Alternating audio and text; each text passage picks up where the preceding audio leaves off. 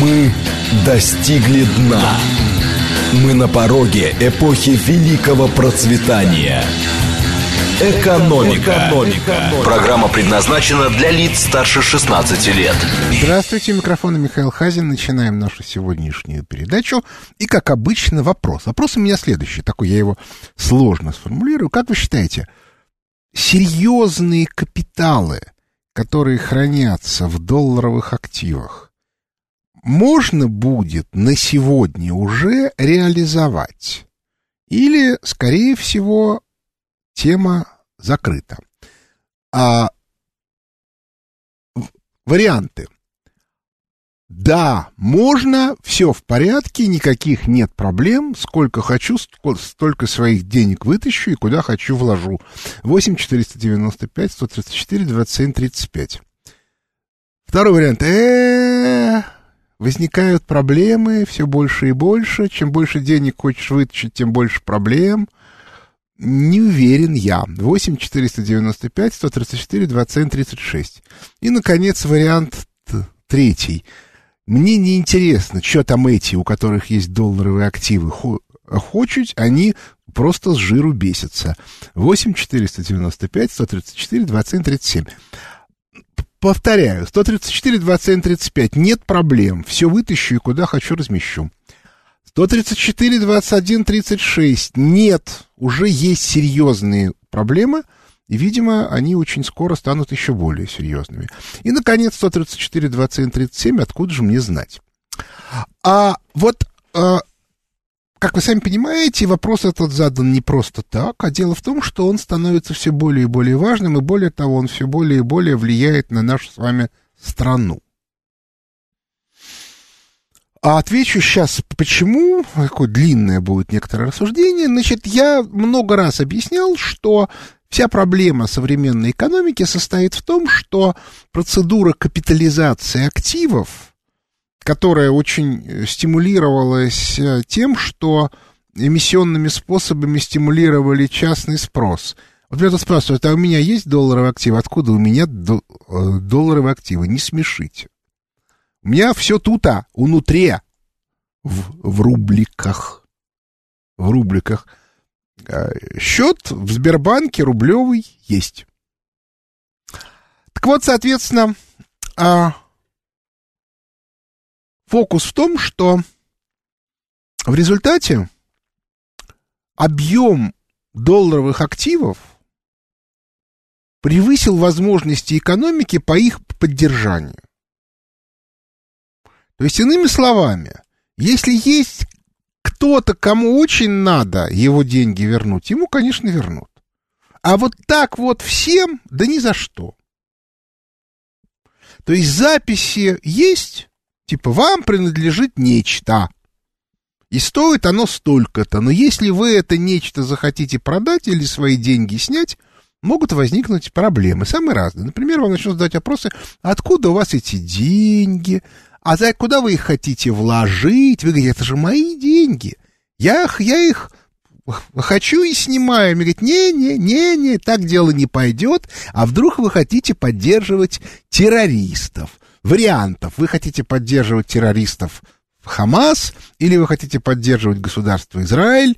Ну, там дальше, дальше можно как бы эту тему раскручивать бесконечно. Отметим, кстати, что э, кто кого поддерживает, это просто достаточно сложный, потому что э, вот тут вот э, здание Конгресса захватили активисты, которые в Соединенных Штатах Америки, ясное дело, которые пытались как бы уменьшить поддержку э, Соединенными Штатами Америки Израиль.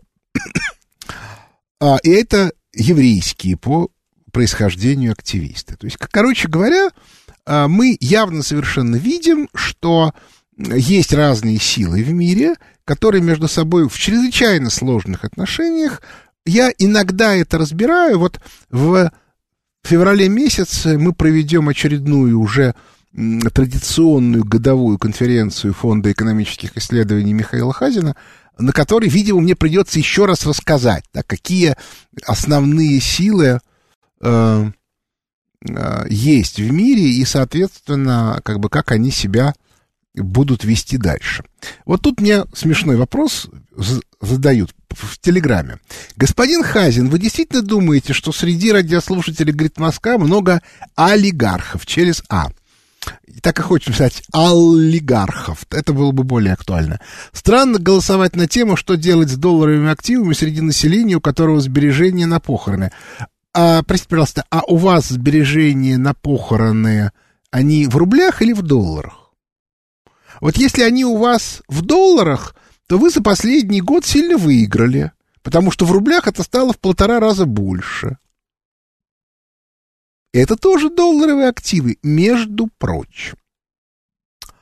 А, так вот, возвращаясь, да, на самом деле мы можем уже посмотреть на результаты. Результаты очень смешные, потому что у нас 55% говорит ничего не знаем, 5% говорит, да что может быть, все в порядке, а 40% говорят, не, начинаются проблемы. Так вот, а, а долларовые пассивы можно учитывать? В чем дело?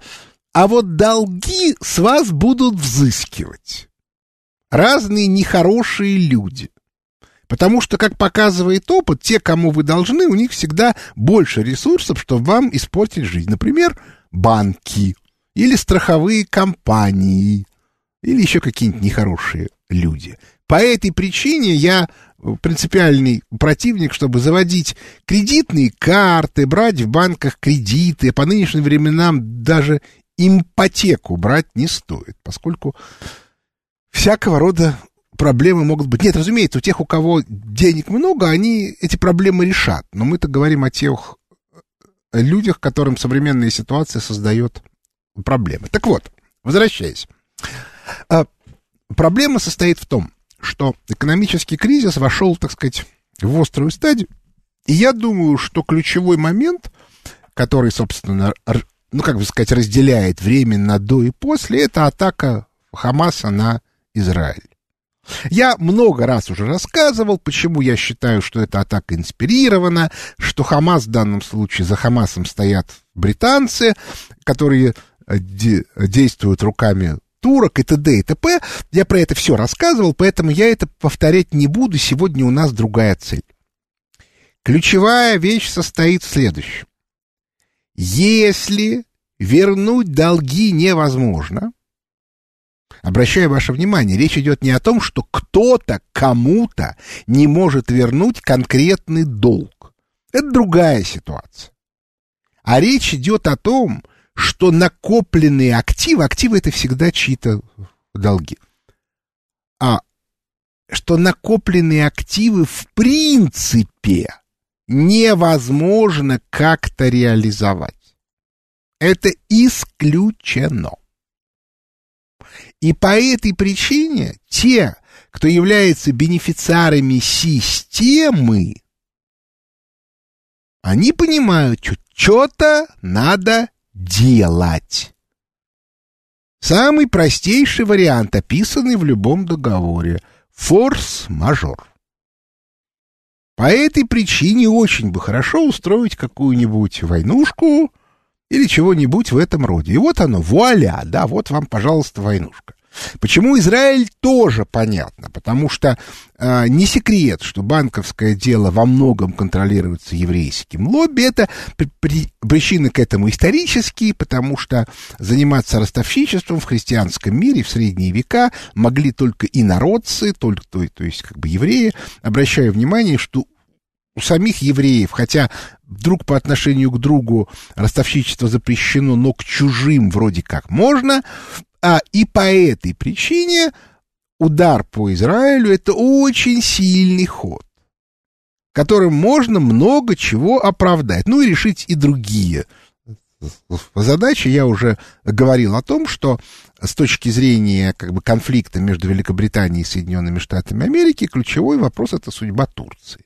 США США, в общем, вполне готовы ее ликвидировать, а вот, соответственно, Великобритания, наоборот, хочет защитить. Но давайте теперь посмотрим на эту ситуацию с точки зрения российских олигархеров, то есть тех людей, которые получили, начиная с 90-х годов, здесь, в России, колоссальные активы. Мы сейчас даже не будем говорить про то, что значительная часть этих активов в реальности принадлежит западным представителям.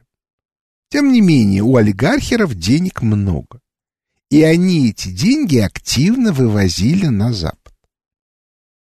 Беда состоит в том, что теперь эти деньги получить нельзя. Как это будет оформлено, это не важно. Мы видели мучения Фридмана и Авина в Лондоне, мы видели мучения наших обычных, даже не олигархеров, а просто бывших чиновников, которые себе прикупили виллы там в Испании, в Италии, еще где-то, ну и так далее. То есть они это все не получат. И по этой причине единственным источником, которым можно заместить обязательства, обязательства уже никуда не делись, обязательства же делались, исходя из того, что там есть активы. Ну, грубо говоря, у вас есть вилла в Испании, и вы по этой причине здесь берете ипотеку, чтобы купить дочке квартирку где-нибудь в центральном округе города Москвы. Все замечательно.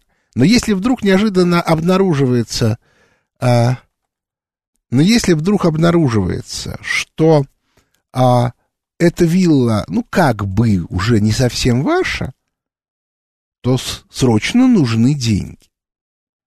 Поскольку любой богатый человек в соответствии с теорией власти, описанной в книжке «О лестнице в небо» в первом издании или во втором издании, которое «Кризис и власть», он, соответственно, а, входит в какую-то властную группировку, то он начинает обращаться к своим сюзеренам с вопросом, ребят, что делать будем? Тут вот, а вот. И это правильно, потому что властная группировка должна защищать свои интересы, а ресурсы членов властной группировки это в неком смысле и ресурс самой властной группировки. Единственный остался ресурс, в Россию, такой достаточно большой и неограниченный, это эмиссия Центрального банка. И по этой причине, если я хоть что-то понимаю, то все олигархические группировки сейчас начнут сражаться за этот ресурс. Обратите внимание, как много появилось текстов, ругающих руководство Центрального банка. Причем делают это не известные эксперты, которые это делали давно, исходя из, так сказать, своего понимания ситуации.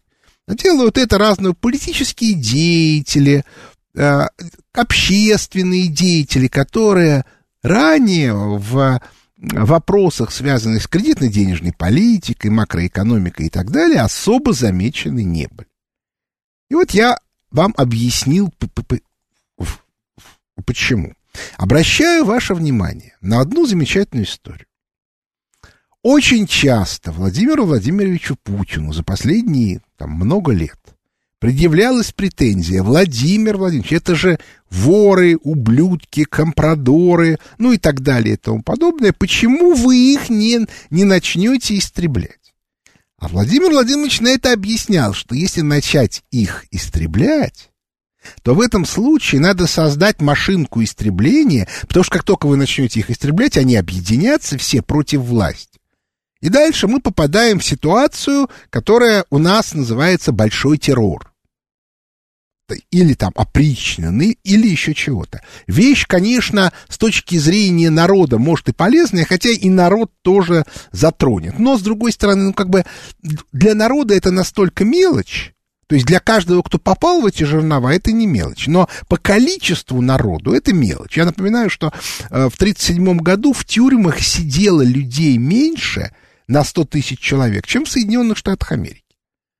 Ну, то есть, как бы, э, народ в целом это даже не заметил. Это заметили, так сказать, представители элиты, и поэтому, как бы, их дети и внуки устраивают ор по поводу большого террора. Но Владимир Владимирович резонно замечает, что он не хочет устраивать большой террор еще и потому, что созданная машинка, она потом, как бы ее очень трудно остановить. Она вот так вот работает, работает, работает, работает. А, и народ все больше и больше злился, и говорил, ну пора, ну пора, ну пора. Посмотри на предателей а, в рамках специ первой стадии специальной военной операции. Посмотри вот на этих, посмотри вот на этих, как они, ну и так далее и тому подобное.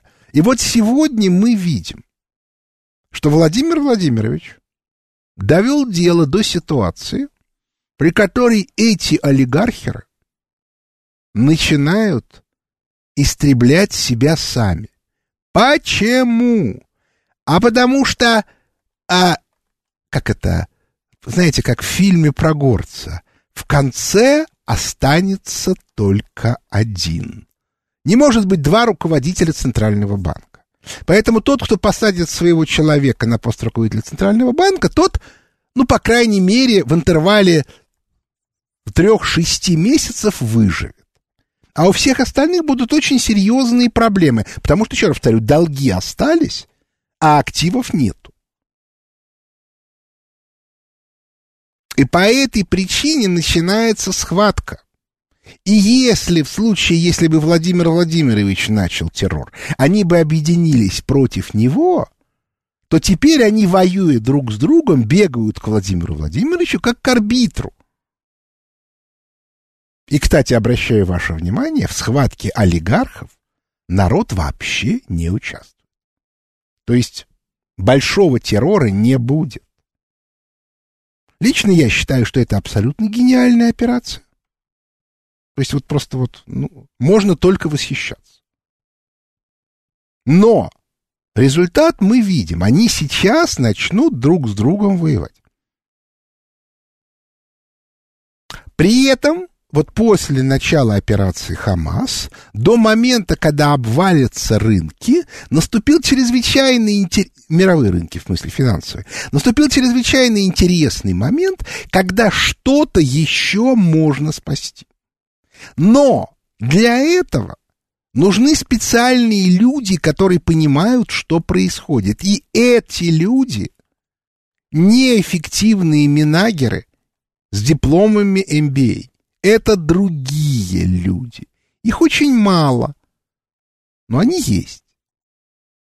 Тот, кто этих людей не найдет или кто слушаться не будет, потеряет практически все. Ну а потом, скорее всего, начнутся большие э, проблемы, э, и, соответственно, э, что с этим делать? Понимаете, когда вы привыкли жить с доходом, ну, условно говоря, несколько миллионов долларов в год, и у вас есть прикормленные адвокаты, судьи, следователи, ну, короче говоря, вот вся вот такая вот инфраструктура обеспечения богатого человека, то когда вы этот доход теряете, то у вас эти люди остались формально, но они уже не ваши. И вы прикидываете, ага, вот это вот вроде бы мой адвокат, но он от меня требует денег, там, 200 тысяч долларов. У меня нету 200 тысяч долларов, а я точно знаю, что мой конкурент, или еще хуже, мой младший партнер, у него откуда-то остались 200 тысяч. И он дал их, их этому адвокату. И что тогда будет? Тут вот не пишут. Мой дед не был из элиты, он был честным советским инженером. Но в 1937 году его расстреляли по доносу. Ну, семейные легенды мы обсуждать не будем, потому что очень часто люди, про которых говорили, что они расстреляны по доносу, в, в реально они были осуждены по вполне себе честным уголовным статьям, но Действительно, большое количество ни в чем не повинных людей стали жертвами вот этой вот машинки. Но я обращаю ваше внимание, создали эту машинку не товарищ Сталин, а создали вот те люди, которые хотели товарища Сталина снести. Потому что они рассчитывали, что эта машинка создаст, ну, как бы внутреннюю напряженность революционного типа, которая снесет товарища Сталина. Ну вот, как бы, если смотреть аккуратно на то, что происходило в СССР в 30-е годы, я-то обращаю внимание на другое что Владимир Владимирович Путин прилагает титанические усилия, чтобы этой машинки террора не было. И более того, он создал ситуацию, при которой решить проблему с ликвидацией приватизационной элиты стало возможно без создания этой машинки. Можно только восхищаться, еще раз повторяю. Я понимаю, что есть люди, которые считают, что Владимир Владимирович Пу... Путин тупой, мерзкий и жадный. Ну хорошо, ну флаг вам в руки, да, как бы блажен, кто верует. Поскольку я с ним был знаком еще до того, как он как бы понял, что он может стать президентом, я могу вам точно сказать, что он совершенно точно э, не тупой, а наоборот очень умный. Что касается жадной, это вопрос бессмысленный, потому что человек, который играет во власть, у него нету проблем с деньгами. Сколько надо, столько и будет. Это если ты во власть играешь. А вот если ты играешь в деньги, вот совсем другая история. Но Путин в деньги не играет. Вот такая вот история. Значит, теперь у нас осталось как бы до перерыва, до новостей не так много времени. Значит, мне хотелось бы сказать еще несколько вещей. Что происходит, вот, вот смотрите, да, вот этот вот уровень напряженности, он проявляется в целой куче вещей. Ну, например, в истории с отстранением от эфира Евгения Яновича Сатановского. Я не, я не буду комментировать эту ситуацию, прежде всего потому, что я ее комментирую, и как бы мы ее обсуждали, особенно вчера, вот весь день это происходило, в чате закрытого телеграм-канала моего, Михаила Хатина. Желающие могут туда прийти, но они, а, они могут зайти в открытый телеграм-канал, и там есть ссылки, как его найти. Значит, вот, а, вот те, соответственно, а, кто туда придет, может даже мне вопросы поз позадавать. Но публично я эти темы обсуждать не буду. Да, потому что вот утверждение о том, что как страшно Евгений Янович обидел там определенных работников МИДа, я по этому поводу, если бы я был на месте работников МИДа, я бы произнес бы в эфир – Э, цитату из Ля Фуко. «Старики потому так любят давать добрые советы, что уже не могут показывать дурных примеров. Могу вас уверить, рейтинг работников МИДа бы сильно вырос». А Евгений Янович бы понял, что, соответственно, вот как бы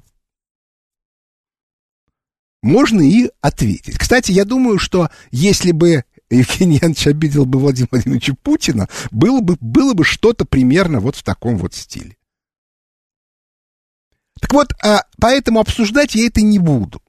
А вот там, в, а, в, за, в закрытом телеграм-канале, это все обсуждается подробно, в том числе о о разного рода причинах, которые вызвали такого рода буйное обсуждение, и кроме того, как бы о тех тайных механизмах, которые на это влияют, в том числе связанных с, с событиями в Израиле. Потому что обращаю внимание. Израиль держит за фалду и говорят, не ходи в газу, не ходи в газу. И по некоторым деталям премьер-министр Израиля Нетаньяху тоже играет в игру «Ой, держите меня семеро». Потому что никто не хочет там войны. Но поскольку определенные силы очень этой войны хотят, то по этой причине все время происходят разные провокации. Например, в США убили женщину равина. Понятно, что в традиционном иудаизме, как и вообще в традиционных конфессиях, женщина не может быть раввином. Но есть такие вот реформистские секты, такие либерального толка, которые, значит, уже сделали, разрешают делать, становиться раввинами женщин. Ну и в заключение я скажу, что если говорить об экономике в целом, я все-таки экономист, то ничего в мире не происходит. Вот как шел структурный кризис, так он и идет. Желающие могут подписаться на обзоры фонда Хазина. Вот в, в субботу вышел очередной обзор в 10 утра. Сегодня в 10 утра вышел английский вариант этого обзора. Читайте и узнаете все. И, соответственно, станет понятно, почему же все так г- г- грустно происходит. Перерыв на новость.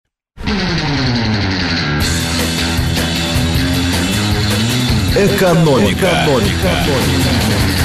Возвращаемся в студию микрофона Михаил Хазин. Обращаю внимание, кстати, стоило мне сказать, что Нетаньяху не хочет лезть в Газу, как тут же было сказано, что вот при каких условиях Израиль может отменить операцию в Газе.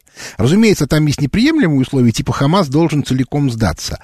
А, но фокус состоит в том, что, как бы слово сказано, операции может не быть. Очень актуально. Итак, начинаем. Здравствуйте, слушаю вас. Здравствуйте, Михаил Леонидович. Здравствуйте, Виктор Михайлович. Как ваша жизнь, как настроение, как туман? Настроение бодрое. Летают, ли, летают ли самолеты в Домодедово? Э, да, да, но пока, пока туман, э, пока, так сказать, э, приостановлено. Да? Но, но будет все нормально. Хорошо, слушаю вас. Значит, хочу вернуться к нашим отечественным проблемам. Вот в научной среде и в инженерной практике для решения различных задач и проблем используется несколько методов. Первый канонический, когда известны хорошо условия задачи и методы решения. Второй, когда испытывается некий дефицит в информации, это метод последовательных приближений. В третьем методе, значит, проб и ошибок. И есть еще четвертый метод эвристический. Как вы считаете, при построении нашего государства каким путем мы пойдем? Ну, я могу вам сказать с полной ответственностью, что обычно используется метод эвристический так сказать, не в обиду, всем будет сказано. Поскольку э, попытка выстроить модели, она обычно до добра не доводит по банальной причине, потому что в реальной жизни количество факторов, которые влияют на ситуацию, настолько больше, чем то, что можно запихнуть в как, хоть сколько-нибудь действующую устойчивую модель, что никуда не денешься. По этой причине э, люди Причем тут еще очень интересно, потому что вы можете сколько угодно объяснять и приводить исторические примеры, если по каким-то причинам те люди, которые принимают решения, эти примеры не знают или с ними не согласны, они их будут демонстративно игнорировать. Еще раз повторяю, это экспериментальный факт. По этой причине, безусловно, научные методы в государственном строительстве не используются никак и никогда. Такова Селяви. С этим ничего нельзя сделать. Следующий вопрос. Здравствуйте, Михаил. У меня к вам два вопроса. Первый как вас зовут? Тема... Скажите, пожалуйста. Андрей из Москвы. Да. Слушаю. Вот э, тема вывоза денег э, за границу олигархами. Вот э, в прошлые годы у нас по несколько сотен миллиардов в год вывозилось. Да. Какова сейчас эта цифра? Вот. Ну, а я... второй вопрос. Да. Второй вопрос. Вот вы некоторое время назад говорили про необходимость модернизации. Не могли бы вы раскрыть, э, э, вот как именно она должна осуществляться? Вот у нас было несколько несколько В сталинские годы мы покупали заводы и технологии. Вот, в брежневские годы там автомобильную промышленность тоже модернизировали путем там покупки технологий там от Фиат или от кого-то. Вот сейчас что, то же самое, сказать, здесь технология в том, что мы будем покупать? Ну, во-первых, соответственно, если вам нужна быстрая модернизация, то вам придется покупать. Задача состоит в том, чтобы создать обеспечение а, свое. Собственно, в СССР всякого рода э, конструкторские разработки были уже свои. То есть мы довольно успешно замещали те производства, которые мы закупали. Закупали мы, кстати, в основном производства, связанные с, с производством ширпотреба, автомобилей в том числе. А, а ровно для того, чтобы ускорить процесс. А, иногда это была ошибка. Например, мы отказались от, от, от собственных разработок компьютеров и взяли американскую схему. Вместо, значит, э, линейки BESM мы перешли на систему ЕС, которая на самом деле это калька с IBM. Возможно, это была ошибка, но опять-таки, с другой стороны, когда речь шла о том, что надо срочно автоматизировать экономику, мы понимали, что сделать это на базе собственных разработок мы не успеем. То есть это вот типичный совершенно пример того, как мы углубляли разделение труда внешними э, силами. Но, тем не менее, производство этих компьютеров было внутренним. Вот, по этой причине, что касается конкретной модели модернизации, это надо разбираться. У нас сегодня нету модели. У нас даже нету программы развития экономики. Ну, по вполне понятной причине, потому что эта работа по созданию таких программ активно саботируется либералами в лице прежде всего Минфин. Ну, давайте мы дождемся, когда ну хоть какое-то будет сделано указание подготовить такую программу. Тогда и будем смотреть, что получится. Пока разговаривать не о чем. Обсуждать нечего. Все. Здравствуйте, слушаю вас. Здравствуйте, Михаил. Александр Екатеринбург. Да, слушаю. Вот, вопрос по поводу Юго-Восточной Азии. Такой как во всей этой истории, какое место занимает Таиланд, вот, и что с ним будет дальше, и как там элита вообще, к кому она относится, под кем они там. Вы знаете, это вопрос на самом деле довольно странный. Я не являюсь специалистом по Таиланду и его элите. Я в Таиланде был всего два раза. Два или один? Один. Один. Вот. И по этой причине, а, при, причем проездом, я, собственно, ездил э, см, смотреть Анкор Ват, который, как известно, расположен в Камбодже. А, но а, вся проблема состоит в том, что а, задача, которая стоит сегодня перед Китаем и Соединенными Штатами Америки, это за рынки.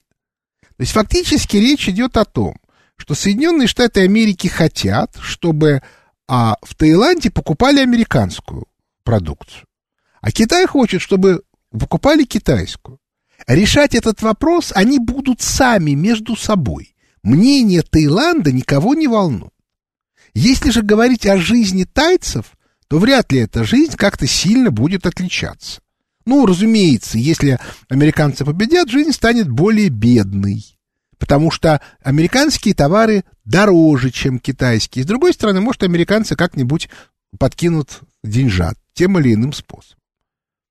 Единственная страна Юго-Восточной Азии, ну, как бы не считая Японии, которую мы выводим за, за скобки, и Южной Кореи, единственная страна, которой будет разрешено высказать свое мнение по поводу, а, значит, того, как взаимодействовать с Соединенными Штатами Америки, это будет Вьетнам.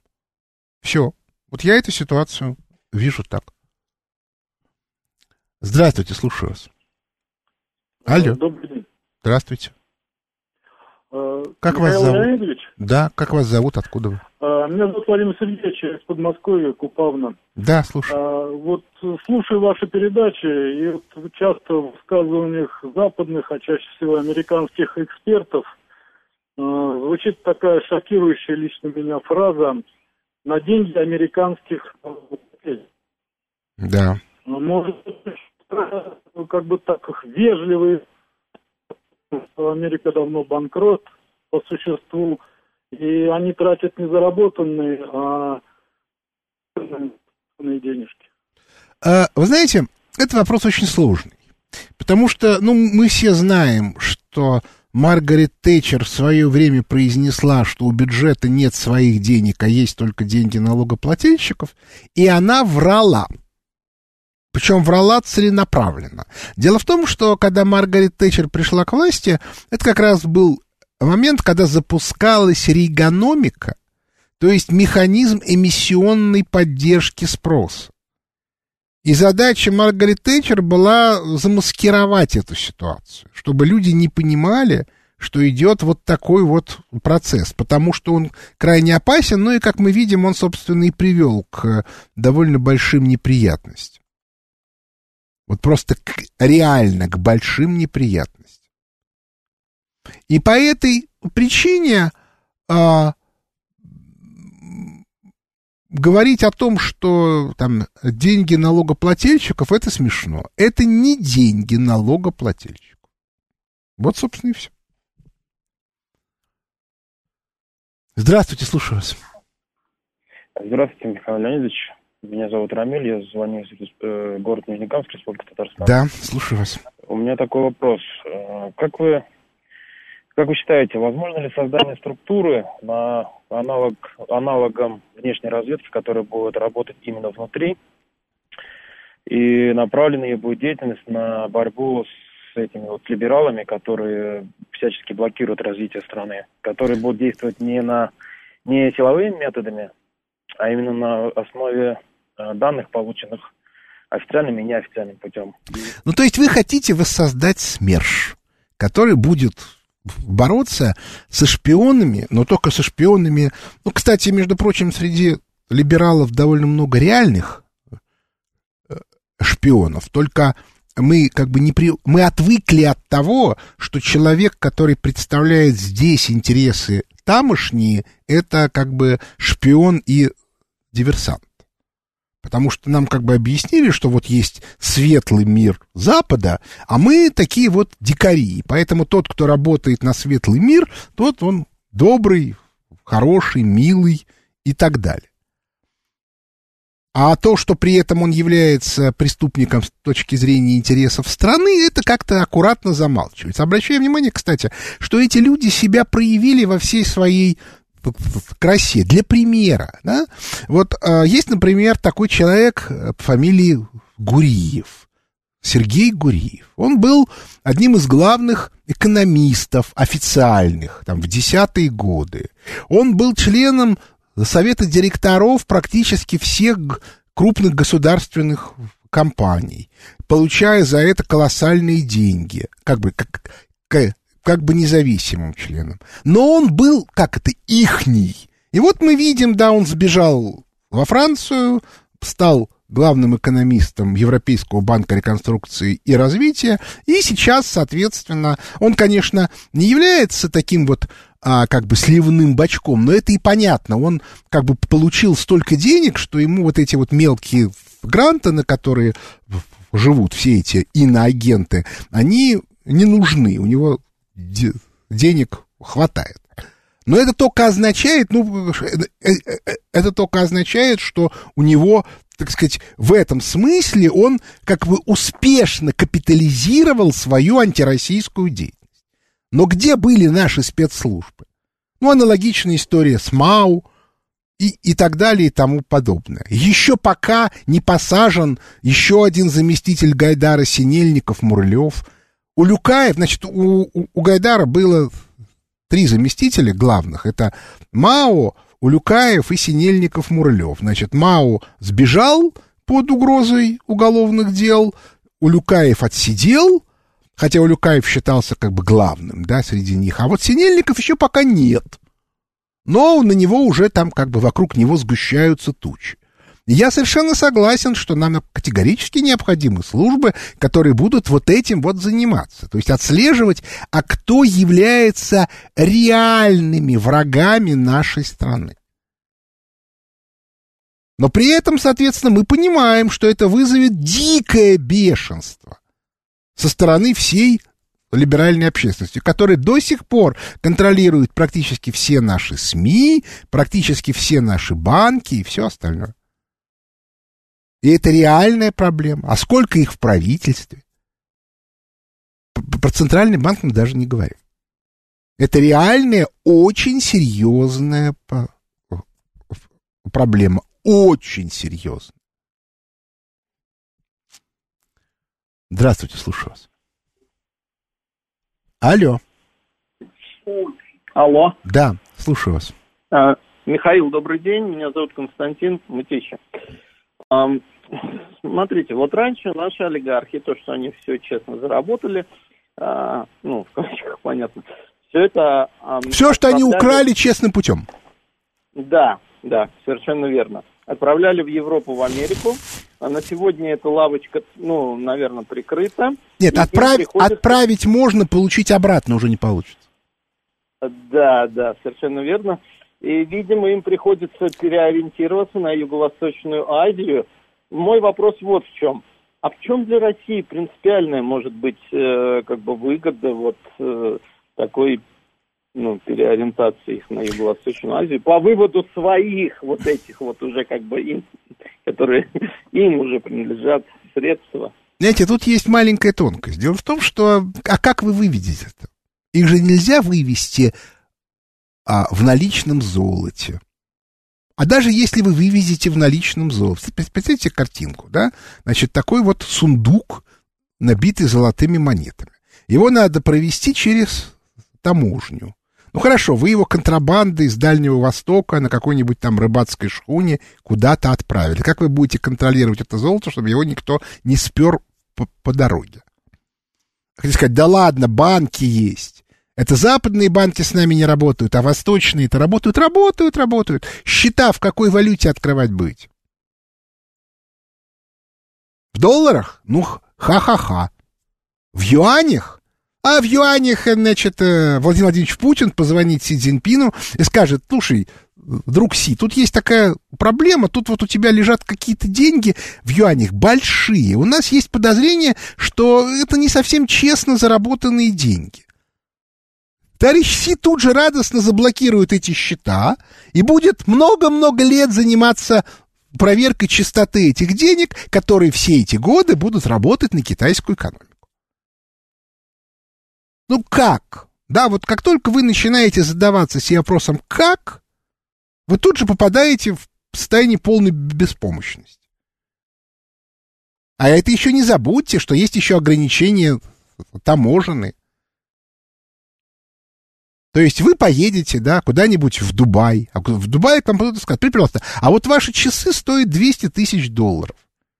А у нас вот можно провозить через границу только 10 тысяч. Ну так это же часы, вот у меня тут таможенная декларация. Да-да-да. Скажите, пожалуйста, откуда у вас деньги на покупку таких часов? А где вы их вы купили? А на какие деньги? А где доказательства, что эти деньги легальные? Ну и так далее. Там, вот, вот, понимаете, как только начинает разрушаться система, вы немедленно обнаруживаете, что сами вы свои капиталы защитить не можете. Деньги без власти существовать не могут. Вот и все. Здравствуйте, слушаю вас. Алло. А, Добрый день, Михаил. Леонидович. Да, Здравствуйте, вас беспокоит Иван Ставрополье. слушаю А, на прошлой неделе в эфире а, вы а, затронули тему образования. Вопрос э, следующий. Что бы вы могли посоветовать для изучения э, экономики? Э, И ограничивается ли образование только этой сферы? То есть, возможно ли изучение истории, общесознания, может быть, даже религи- религиоведения? Вы знаете, я же не специалист по гуманитарному образованию. Более того, я, я не являюсь специалистом по обучению экономике. Я, как бы, если говорить об образовательных мотивах, я только книжку написал по экономике.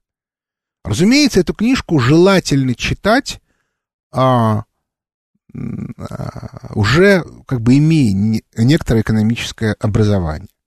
Ну, то есть я ее, вообще говоря, писал для тех, кто как бы для студентов старших курсов и для предпринимателей, чтобы им объяснить, что происходит в мире. Вот, кстати, два было основных направления. Разумеется, она как бы любому образованному человеку должна быть интересна такая, я надеюсь. Но, кстати, если смотреть по тому, сколько эти, эти, эти книжки продаются, что воспоминания о будущем, я сейчас, кстати, пишу второе издание, медленно идет, потому что времени нету. И, соответственно, а, кризис и власть, лестница в небо. Это же две абсолютно, ну, формально не связанные друг с другом теории. И, соответственно, а, а, поэтому вот, вот на эту тему я говорить могу. Но если вы, например, от меня потребуете, чтобы я вам сказал, как бы, как, где можно изучить теорию власти, где ее учат, в смысле, где, э, учат теории власти в наших вузах, я вам ничего не скажу по этому поводу. Я этого просто не знаю. Вот. Я понимаю, что систему образования надо менять, в том числе школьную. Вот тут вот очень смешно было, значит, мне вчера позвонил Андрей Сергеевич Кончаловский, который сказал, Михаил Леонидович, я вот тут вот понял, что надо что-то делать с образованием. Я говорю, Андрей Сергеевич, аналогичный случай был в городе Бердичеве. Он говорит, вот-вот. И я, я и подумал, что вам это тоже интересно, а давайте мы тут. Ну, дальше как бы там были некоторые предложения, посмотрим. Если из них что-нибудь получится, я об этом расскажу. Ну, как бы вот, что людей это реально стало волновать. Вот. Поэтому, ну, как бы, вот. А так где, я не знаю. Но я могу сказать одно, что если речь идет именно о технике, ну, грубо говоря, да, как бы финансовый техникум, это высшая школа экономики. Учат там, правда, не очень, но тем не менее, вот с точки зрения вот финансового техникума, да, это очень хорошее место. Но вот экономики, откуда берется добавленная стоимость, там не научат. Есть институты старые, которые как раз учили хозяйственной деятельности. Это Плехановка, это Финек питерский. Вот. Может быть, они лучше. Но опять-таки, если человек сам не, не думает и не мыслит, я ничего сказать не могу. Потому что понятно, что если обучение экономике сводится к э, курсу экономикс, ну тогда это тяжелый случай, и туда лучше не ходить. Так.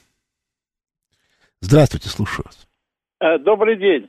Это Виктор 26 благодарю за эфир Подмосковье. Уважаемый Леонид, у меня такой вопрос, значит, э, денежный.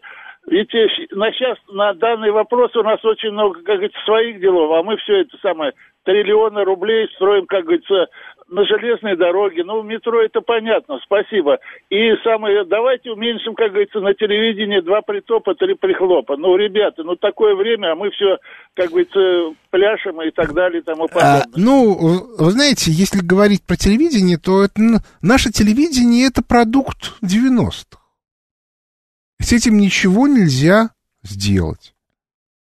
Ну, ничего нельзя сделать. То есть, причем они уже настолько э, собрались вместе все, да, что вот они очень как бы очень хорошо э, разобрались, да, где чего как, такую вот очень мощную, очень мощную создали тусовку, которая никого посторонних не пускает, которая пилит деньги и так далее и тому подобное. Справиться с ними будет очень тяжело. Может быть, возможно, а может быть и нет. Не знаю. Но вот еще раз повторяю, тяжело. Вот, а ну у нас осталось совсем мало времени, я напоминаю, что э, обсуждать разные интимные вопросы политической жизни э, нашей, вот эти вот все проблемы, связанные с э, как бы с интригами межолигархическими и прочее, прочее, прочее, в в той части, в которой, как бы, я, я считаю, что это полезно, я буду исключительно в своем закрытом телеграм-канале. На него можно подписаться. Вот. Желающие могут зайти на открытый телеграм-канал, который называется Хазин, и там, в общем, в закрепленном сообщении можно найти. Вот. И подписывайтесь, и там как бы задавайте вопросы, читайте в чате. Чат там постоянно действующий и постоянно модерируемый. Это такая вещь полезная в наше э, суровое время. Ну и, разумеется, те, кто понимает, что все-таки нужно понимать, что происходит в экономике, это обзоры фонда Хазин, которые, соответственно, выходят каждую субботу в 10 часов утра из которых можно понять, что на самом деле происходит. И, грубо говоря, какова температура, почему так все подпрыгивают, как на сковородке. Потому что на сковородке. Вот, вот собственно говоря, и все. Вот, собственно, вот фактура там. Ну, а на этом наше время под, подошло к концу. У микрофона был Михаил Хазин. Благодарю за внимание. До свидания.